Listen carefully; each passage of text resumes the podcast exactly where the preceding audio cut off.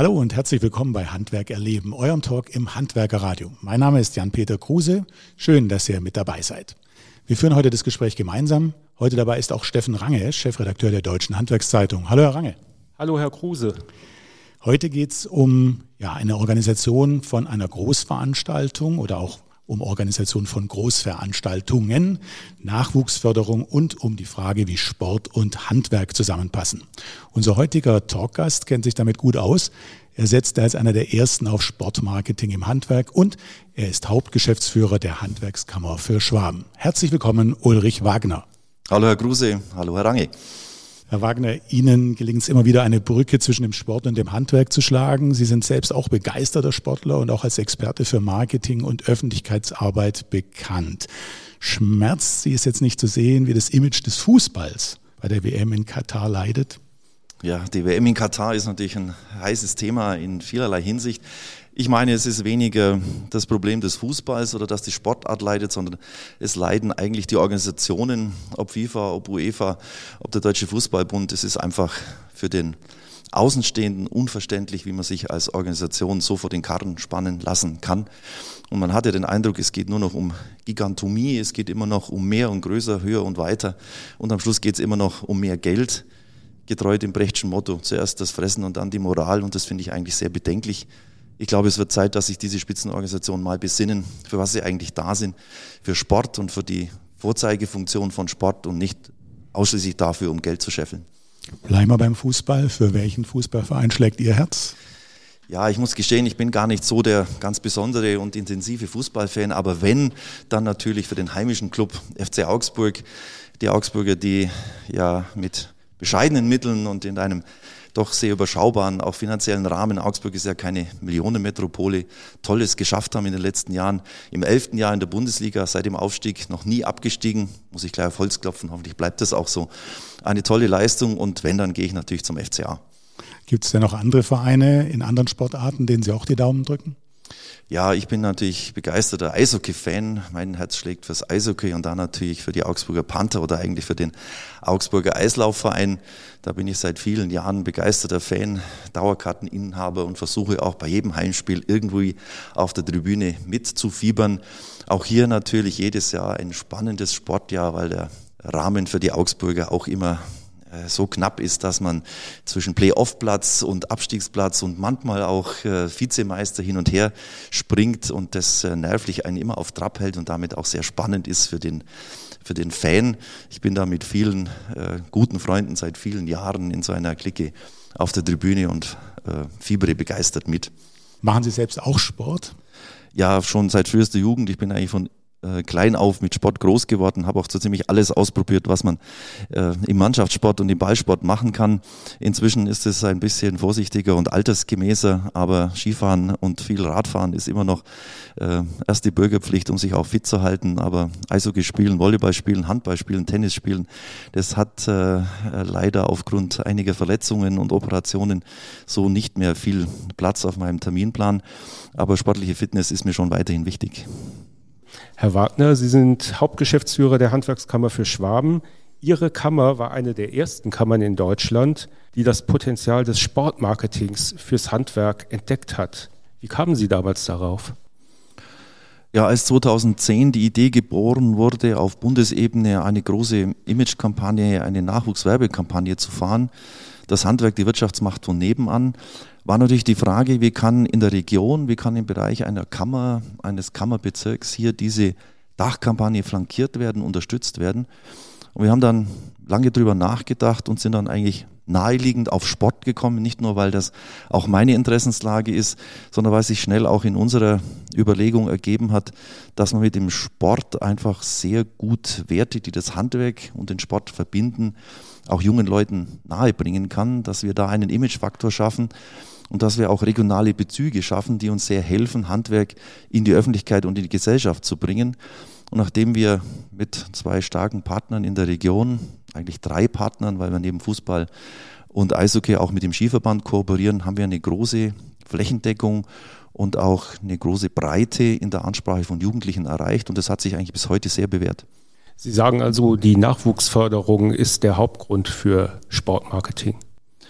Ja, genau. Also wir wollten damit einfach von der Kammer aus äh, eine Plattform schaffen, junge Leute anzusprechen, junge Leute da abzuholen, wo sie gerne sind und wo sie auch emotional sind. Ähm, der Zeigefinger, du musst dich jetzt um Berufsausbildung kümmern oder die Schule bei aller Wertschätzung für die Vorbereitung oder die Arbeitsagentur, das sind sehr ähm, konservativ belegte Plätze. Wir wollen eigentlich die Emotionen ansprechen. Wir wollen jungen Leuten klar machen, welche tollen Aufstieg, Aufstiegschancen, welche tollen Karrierechancen es gibt, wie es Spaß machen kann, im Handwerk aktiv zu werden. Und da passt natürlich die Emotion des Sportes sehr gut dazu. Sport und Handwerk teilen auch viele gemeinsame Werte und die können wir sehr gut im Sportmarketing auch darstellen. Wie sieht denn da so ein Sponsoring aus? Ähm, was ist da so für ein Paket zu sehen? Also ich meine es gar nicht die Summe, sondern, sondern im Sinne von, ähm, wo sieht man das, wie sieht man das? Also wir sind zum einen ganz klassisch in den Stadien, in den Werbemedien, wir sind in den digitalen Medien, in den Social-Media-Kanälen der Partner unterwegs. Aber wir machen auch mit den Partnern zusammen im Bereich der Jugend äh, vieles, zum Beispiel Berufsorientierung für alle Nachwuchsmannschaften von Fußball und Eishockey. Also die jungen Menschen aus den Sportbereichen kommen auch zu uns, interessieren sich für Handwerk, werden in den Werkstätten der Berufsbildungszentren geschult, machen so einen Schnuppertag, die nutzen wir als Multiplikatoren und wir nutzen diese Ereignisse natürlich auch, um jungen Menschen klarzumachen, dass sich die zukünftigen Spitzensportler, die Idole, die sie vielleicht in Zukunft haben, für Handwerk interessieren. Bis hin zu der Chance, an der einen oder anderen Stelle funktioniert das, dass auch Spitzensportler handwerkliche Ausbildungen haben, die wir dann natürlich auch sehr gut nutzen können und sagen, schaut mal an, diese Leute, die sich dann hinterher im Spitzensport profilieren, die haben mal auch was Gescheites gelernt, was Vernünftiges gelernt, nämlich Handwerk. Haben Sie ein Beispiel von jemandem, der eine, den man kennt, der so eine Ausbildung hat? Ja, ein, der langjährige Torhüter vom FC Augsburg, äh, Manninger, ist gelernter Schreiner. Und er hat uns viele Jahre begleitet, auch mit seinem sehr ernst gemeinten äh, Lebensweg und Statement zu seinem Lebensweg, dass er es immer als Bereicherung empfunden hat, ähm, einen Beruf zu haben und das Fußball für ihn einfach die Kür war. Und die Pflicht hat er vorher schon erledigt, was ihm auch sehr viel Stabilität und Sicherheit gegeben hat. Er war eben nicht alleine aufs Fußballspielen angewiesen. Wir haben auch im Eishockey einige Nachwuchsspieler, die parallel zur Ausbildung in der Jugend handwerkliche Lehren absolviert haben, aus dem gleichen Grund. Und wir stellen auch fest, dass die Verantwortlichen in den Profivereinen inzwischen sehr viel Wert darauf legen, dass die Jugendlichen nicht einseitig auf Sport setzen, sondern sich auch ein Standbein außerhalb suchen. Und da ist Handwerk natürlich ideal. Mussten Sie damals eigentlich Widerstände überwinden, als Sie ins Sportmarketing eingestiegen sind, dass Leute so gesagt haben, was soll das denn, äh, was bringt uns das denn? Ja klar, wenn man was Neues anfängt, muss man immer mit Widerständen äh, rechnen. Ähm, ich sage jetzt mal, der eine Punkt war natürlich, wo fängt man an, wo hört man auf? Ähm, es gibt natürlich in allen Ligen, in allen Regionen zig Sportvereine, die dann sagen, ja, dann wollen wir auch was haben. Wir haben uns dann sehr schnell auf den Spitzensport konzentriert. Die klare Botschaft war Bundesliga, nicht darunter, um das einfach einzudämmen. Dann war natürlich die Frage auch vom Betriebsseite, von Seite unserer Organisationen, äh, warum macht ihr das? So wie wir es jetzt diskutieren, haben wir es auch mit den Gremien diskutiert, haben wir es auch mit den Betrieben diskutiert. Und es war ein Stück weit auch im Zusammenhang mit der Dachkampagne, mit unserem Dachverband die Frage, wieso geht die Kammer Schwaben diesen Weg? Ist das ein Sonderweg, den nur in Schwaben jemand geht oder will man das ausbreiten? Inzwischen hat sich das durchgesetzt, fast alle Kammern in Deutschland machen das und auch der Zentralverband hat ja eine gute und intensive Kampagne mit dem Sport aufgesetzt. Das ist sicherlich nicht alles, aber ein wesentlicher Bestandteil. Und wir haben uns äh, mit unserem Pioniergeist da durchgesetzt, was mich auch sehr stolz macht. Also eine erfolgreiche Aktion. Sie würden wahrscheinlich jedem Handwerksunternehmer, der in seinem Umfeld sowas tun kann, auch zuraten, oder? Ja, das ist auch ein bisschen die Inspiration gewesen, die wir hatten. Also ähm, ich sage jetzt mal, in der Region, auf dem Dorf, auf dem Land ist natürlich der Handwerker ein natürlicher Partner auch des Sportvereins. Und dass jemand in der A-Klasse oder irgendwo in der Bezirksliga dann auch als Handwerker sponsert, das ist ganz normal. Ähm, und an das lässt sich auch gut andocken. Und deswegen hatten wir bei den Unternehmen auch sehr schnell viel Fürsprecher, weil die das gekannt haben. Sie haben es für sich auch gemacht. Nur wir haben es eben überregional und mit Spitzensport kombiniert. Und deswegen ist es, glaube ich, auch für die Zukunft ein, ein wichtiger Aspekt für äh, unsere Betriebe. Schließlich sind wir alle auf der Suche nach Nachwuchskräften und da muss sich auch inzwischen jeder Unternehmer, jede Firma gut anstrengen und da kann das Thema ja, Social Sponsoring, Sportsponsoring sich in der Region auch erkennbar und sehbar machen, kann sich da sehr gut bewähren. Jetzt kommen wir noch zu einem anderen Thema. Es geht aber trotzdem auch noch um Sport. In diesem Monat sind Sie in Augsburg ja Gastgeber des Deutschen Handwerkstages und haben uns erzählen lassen, dass es dort auch einige Programmpunkte mit Sportbezug auf dem ja, eben Programm gibt. Können Sie uns da schon etwas verraten? Ja, das ist kein Geheimnis, aber es ist, glaube ich, in der Ausgestaltung dann erst spannend.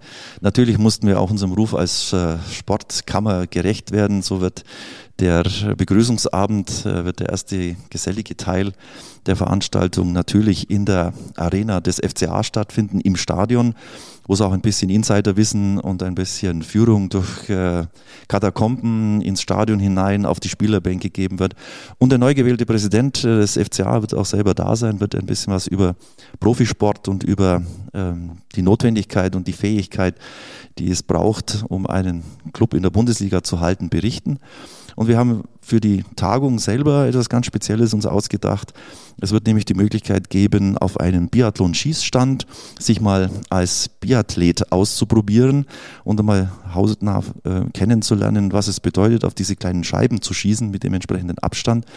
Natürlich ist es eine simulierte Anlage, die mit Lasergewehren arbeitet, aber das ist eine Anlage, die auch der Deutsche Skiverband nutzt, um Nachwuchssportler auszubilden, im Sommertraining entsprechende Schießkünste zu erzeugen. Und unsere Tagungsteilnehmer haben mal die Chance, das selber auszuprobieren. Der Deutsche Handwerkstag ist in diesem Jahr besonders wichtig, denn der Zentralverband des deutschen Handwerks wählt einen neuen Präsidenten. Sind Sie schon gespannt auf diese Wahl?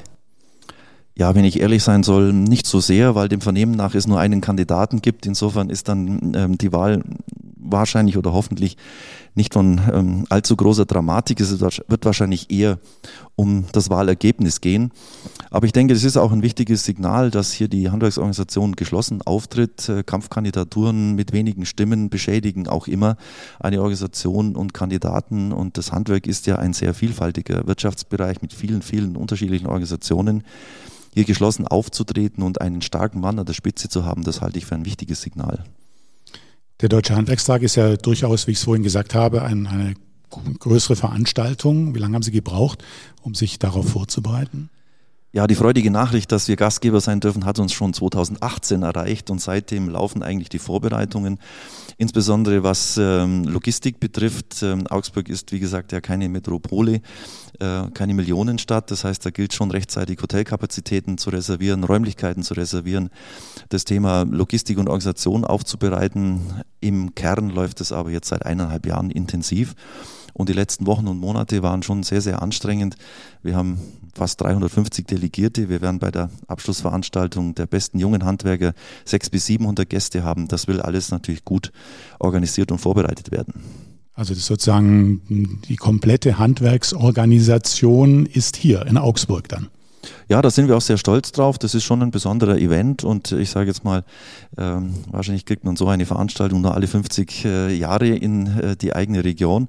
Da freuen wir uns drüber und das ist auch ein sehr besonderer Moment. Durch die Wahl des neuen ZDH-Präsidenten wird das auch ein bisschen jedenfalls in die Annalen eingehen, denke ich. Und ähm, diese Veranstaltung ist ja nicht nur für die Organisation selber relevant, sondern sie strahlt auch weit in die Bundespolitik hinein. Denn ähm, der Spitzenvertreter des äh, Zentralverbands des deutschen Handwerks ist ja auch wichtiger Ansprechpartner für die Bundespolitik und darüber hinaus. Und wenn diese Wahl in Augsburg stattfindet, dann ist es schon auch ein, eine besondere Auszeichnung. Ja, Sie sprechen die Wahl an. Die findet natürlich momentan in einer auch schwierigen Zeit statt, dass da der Präsident neu gewählt wird. Wie würden Sie die Lage momentan beschreiben? Ja, das Handwerk hat natürlich ähm, eine schwierige Zeit hinter sich. Ähm, das Corona-Thema, an das man schon fast nicht mehr denkt, hat schon immer noch äh, Bugwellen, die auslaufen. Wir haben da doch in manchen Branchen große Probleme gehabt. Jetzt kommt ähm, das Energiethema dazu, dieses Feilschen und Ringen um Ausgleichszahlungen, um Abmilderung von ähm, großen Kostensteigerungen für das Handwerk das ist schon auch für die Zukunft ähm, ein, ein gewichtiger Block von politischer Einflussnahme und Diskussion. Wir haben den Eindruck, dass wir da auch immer ein bisschen zu kurz kommen, dass wir lang kämpfen müssen, bis auch in den politischen Entscheidungen Mittelstand und Handwerk vorkommen. Und äh, wir werden wahrscheinlich im nächsten Jahr auch in eine gewisse Rezession hineinlaufen, was natürlich die wirtschaftlichen Rahmenbedingungen fürs Handwerk auch erschweren wird. Dazu kommt der Dauerbrenner Fachkräftesuche. Die Suche nach äh, Fachkräften im Handwerk ist unvermittelt und weiterhin ein ganz wichtiges Thema. Da entsteht gerade ein bisschen ein schwieriger Giftcocktail für die handwerkliche Entwicklung der nächsten Jahre und da werden wir uns intensiv drum kümmern müssen. Auf der anderen Seite glaube ich, das Handwerk diesen Krisen hervorragend begegnen äh, wird können und dass das Handwerk auch hervorragende Zukunftschancen hat. Allein die Tatsache, dass äh, wir immer weniger werden, in Anführungszeichen, birgt natürlich riesige Marktchancen für die, die bleiben. Und ich kann nur jedem raten, der heute eine Zukunftsaufgabe sucht, eine spannende Aufgabe, gerade im Rahmen der Energiewende, kommt ins Handwerk, montieren statt demonstrieren, könnte ein guter Slogan für die Zukunft sein. Bleiben wir doch gerade bei dem Thema. Ähm, was würden Sie jetzt äh, ja, potenziellen ähm, Auszubildenden zurufen? Warum jetzt neben den Argumenten, die Sie gerade genannt haben? Und vor allen Dingen, was würden Sie den Eltern zurufen? Ja, ich denke, bei den Eltern ist vor allen Dingen wichtig, äh, klarzumachen, welche, welche Zukunftschancen die jungen Leute haben. Und da ist leider immer noch viel zu wenig bekannt, dass im Handwerk mit modernsten Technologien gearbeitet wird, dass die Zeit, ähm, wo körperliche Anstrengung und körperliche Arbeit in weiten Teilen vorbei ist, dass wir mit vielen technischen Hilfsmitteln arbeiten und dass wir vor allen Dingen spannende Berufe haben, die für die Zukunft ganz entscheidend sind. Denken wir an die Energiewende, denken wir an die älter werdende Gesellschaft. Viele Handelsberufe zielen auch auf Menschen, die älter werden, ab. Denken wir an die Frage äh, gesunde Ernährung. Ähm, da haben wir viel, viel Themen, die für die Zukunft ganz relevant sind und mit denen man auch tolle Karrieren machen kann und am Schluss auch gutes Geld verdienen. Wir suchen vor allen Dingen in den nächsten Jahren viele, viele Unternehmerinnen und Unternehmer. Also der, die Spitzendisziplin im Handwerk selbstständig zu werden, ist eine riesige Chance. Also um erfolgreich zu sein, zufrieden zu sein und auch wirtschaftlich erfolgreich zu sein, muss man nicht studieren. Da sollte man ins Handwerk gehen. Ähm, das ist meine Empfehlung an Eltern und Jugendliche für die nächsten Jahre. Also die Fakten sprechen dafür. Jetzt müssten es nur alle mitbekommen. Wie geht es? Nun, wir kämpfen natürlich gegen eine Akademisierung äh, der letzten 20, 25 Jahre. Unsere Bildungspolitik ist seit vielen Jahren, Jahrzehnten darauf ausgerichtet, dass möglichst viele Menschen Abitur machen sollen und studieren. Das war das Bildungsleitbild der 80er, 90er Jahre. Und inzwischen sind wir an dem Punkt angelangt, wo das eben nicht mehr stimmt. Und äh, diesen Wandel muss man jetzt deutlich machen. Das tun wir, äh, gerade im Handwerk, auch in vielen, vielen Aktionen. Allerdings wird es vielleicht auch einige Jahre dauern, bis man ähm, diesen Zeitgeist wieder umdreht. Aber wir haben inzwischen gute Erfolge damit und sehen auch, dass dies in der Öffentlichkeit äh, ankommt. Unser Schlüssel ist natürlich der Einfluss in den Schulen, das Handwerk in den Schulen unterzubringen, klarzumachen in den Schulen, was es für Chancen im Handwerk gibt und hier auch in einen Stundenplan, in eine feste Pflichtveranstaltung in den Schulen hineinzukommen, um nicht nur einseitig äh, Gymnasium und Studium an die jungen Leute heranzutragen, sondern auch die duale Ausbildung. Das klingt ein bisschen nach Ziel oder wo stehen wir da momentan? Ja, wir sind da gut unterwegs. Ähm, für meinen Geschmack immer noch ein bisschen zu langsam.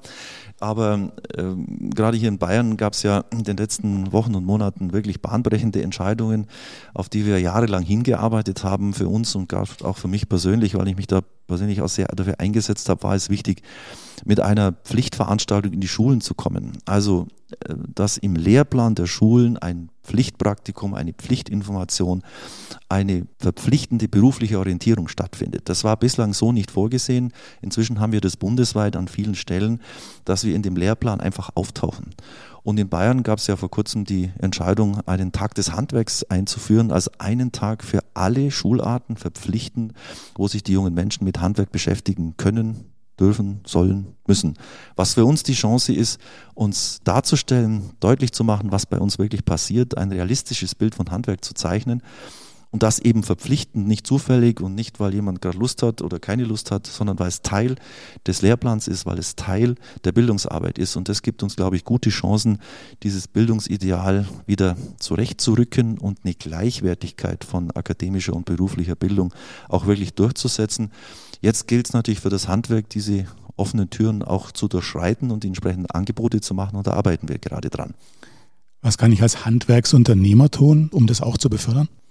Ja, wir werden alle Handwerksunternehmer, die ausbilden wollen oder die ausbilden können, in diese Kampagne mit einbeziehen. Alle werden die Chance haben, sich zu präsentieren. Alle werden die Chance haben, mit den Schulen in Kontakt zu treten und junge Leute in Tag des Handwerks auch bei sich aufzunehmen, zu zeigen, was in ihren Betrieben los ist und ähm, auch ein Bild zu zeichnen, das junge Leute animiert und das ihnen Appetit macht, ins Handwerk zu kommen. Heißt aber auch, die Betriebe müssen sich nach der Decke strecken. Da muss jetzt ein Konzept her, da muss eine Beteiligung her, das muss entsprechend dargestellt werden. Wir müssen jetzt äh, unser Handwerk auch gut verkaufen. Und ähm, das war lange Jahre nicht so sehr im Fokus unserer Unternehmen, weil natürlich viele junge Leute vor der Tür standen. Seit einigen Jahren ist das anders. Und viele haben das auch schon verstanden. Und wer es jetzt noch nicht verstanden hat, dem kann ich dann auch nicht helfen. Weil jetzt ist die Chance, sich einzuklinken. Und ich erwarte auch, dass das die Betriebe machen. Ich bin da auch ganz zuversichtlich. Da gibt es äh, jetzt schon tolle Konzepte und werden da auch mithelfen, das flächendeckend bei uns in Schwaben jedenfalls in den Betrieben zu verankern. Ja, oder andere fragt sich jetzt, wann geht denn das jetzt genau los? Wie ist denn da der Zeitplan? Gibt es da schon eine grobe Richtung? Ja, wir sind gerade dabei, das Konzept äh, abzustimmen, äh, auch mit dem Kultusministerium, mit den Schulen. Und der vorgesehene Zeitraum wird jetzt ab März 23 sein, wahrscheinlich bis äh, Juni 23. Also ab dem Halbjahreszeugnis dieses Schuljahres geht's los. Und zwar flächendeckend in allen Schulen, in allen Schularten in ganz Schwaben. Ich möchte nochmal jetzt die Brücke zum Sport schlagen. Sie haben vorhin erzählt, dass Sie früher auch als Trainer aktiv waren. Sie haben sich also immer gern der Arbeit mit den Jugendlichen gewidmet. Sie haben das auch schon ein bisschen ausgeführt. Was haben Sie hier in Sachen Nachwuchsgewinnung jetzt genau fürs Handwerk erreicht? Also wenn man auch nochmal noch mal da genau den Blick drauf werfen. Sie haben es vorhin schon leicht angedeutet. Ja, zum einen haben wir ähm, Nachwuchswerbung systematisiert. Also es gibt ein klares Konzept der Nachwuchswerbung im Handwerk. Das fängt auf der Bundesebene an mit der Dachkampagne. Wir haben in Bayern dann eine regionale Kampagne, Lehrlinge für Bayern.de und wir haben in Schwaben Konzepte, das quasi in die Region runterzubrechen. Das heißt, seit Jahren gibt es jetzt ein systematisches Nachwuchswerbekonzept. Zum anderen haben wir uns sehr dafür verwendet und auch das funktioniert, in die Schulen zu kommen, Berufsorientierung in den Schulen zu machen als Schlüsselelement für die Nachwuchswerbung. Und wir haben natürlich auch äh, ganz verschiedene und unterschiedliche Formate mit einzelnen Partnern in der Region umzugehen und das größtenteils auch über Sportmarketing. Und nicht zuletzt haben wir äh, in Schwaben einige ganz moderne Berufsbildungszentren vorzuweisen. Hier in Augsburg, wo wir heute gerade auch sind, ist in den letzten Jahren für über 50 Millionen ein Berufsbildungs- und Technologiezentrum entstanden. Ein Zentrum, in dem junge Leute ausgebildet werden. Was für uns immer wichtig war, deutlich zu machen, dass wir am Puls der Zeit sind, dass hier modernste Technologien stattfinden dass wir in modernen Räumen und mit, mit modernen pädagogischen Konzepten arbeiten. Ein tolles Beispiel für Nachwuchswerbung, denn wir laden natürlich auch Schüler und Eltern, Betriebe hier ein, damit sie sehen, wie moderne Ausbildung stattfindet. Also mit dem Hammer auf den Amboss hauen oder den Zementsack in den siebten Stock hochschleppen, das gibt es schon lange nicht mehr im Handwerk.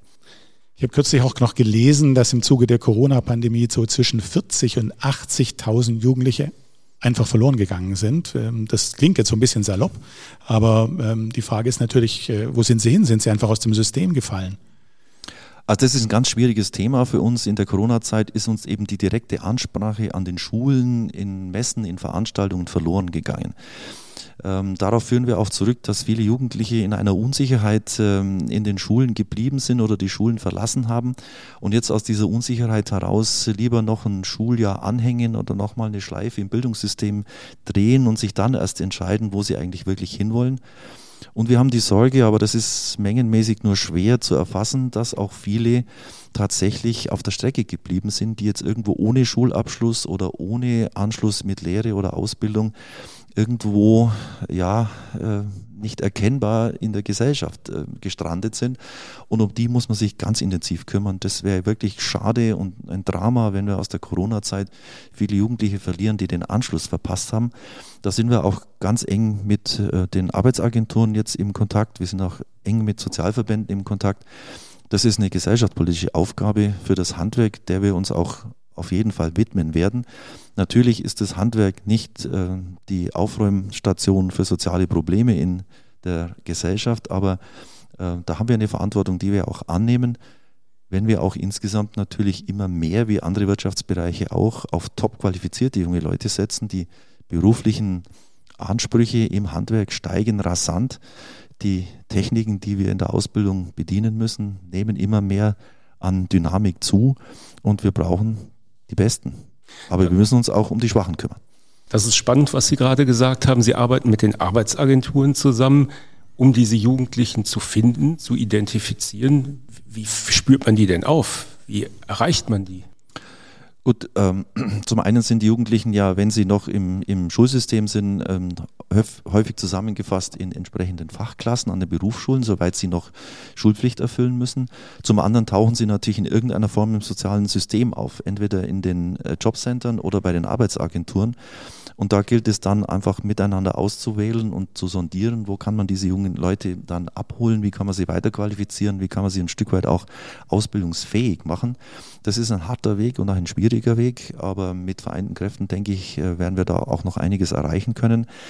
Jetzt ist ja wieder die Möglichkeit, auch im persönlichen Austausch junge Menschen anzusprechen. Wir können sie in die Betriebe holen, wir können sie in die Kammern holen, wir können sie auch in Aus- und Weiterbildung bringen. Deswegen glaube ich, dass wir dieses Defizit auch ein Stück weit werden aufholen können. Für einige ist natürlich diese Corona-Zeit tatsächlich ein Drama gewesen. Ja, erstmal herzlichen Dank bis hierher, Herr Wagner. Wir haben jetzt äh, zum Schluss noch äh, ja vier kompakte Fragen mit der Bitte, diese auch ganz kompakt zu beantworten. Die erste geht ein bisschen in die Richtung, haben Sie eine Art Lebensmotto? Ordnung ist das halbe Leben, aber eben nur das halbe. Was ist äh, Heimat für Sie? Ja, Heimat ist, äh, wo ich mich wohlfühle und das ist in der Regel bei mir zu Hause und bei mir im Garten. Da kann ich gut entspannen und einfach mal die Füße hochlegen und äh, ja, zu Hause fühle ich mich wohl und das ist auch mein Heimatgefühl. Und beim Sport zuschauen auch, oder? Ist ja, ein Stück Heimat, oder? Ähm, beim Sport bin ich ähm, durchaus sehr emotional unterwegs. Also im Eishockey kennen mich manche nicht wieder, wenn ich mich dann auch aufregen kann, wenn es nicht so läuft. Also erholsamer Heimatbegriff Ruhe ist dann eher nicht, sondern das hat schon wieder was mit Action zu tun. Haben Sie ein Vorbild? Ja, habe ich, mein Vater. Und äh, die abschließende Frage noch, was ist für Sie Glück? Also Glück ist, äh, wenn ich gesund bin und wenn ich Zeit mit Menschen verbringen kann, die ich schätze, die ich liebe, mit denen ich gerne zusammen bin. Herr Wagner, vielen Dank für das Gespräch und vielen Dank für die Einblicke. Vielen Dank für Ihr Engagement und natürlich alles Gute für die große Veranstaltung im Deutschen Handwerkstag und natürlich toi toi toi für alle Sportveranstaltungen. Danke für das Gespräch. Ich danke sehr.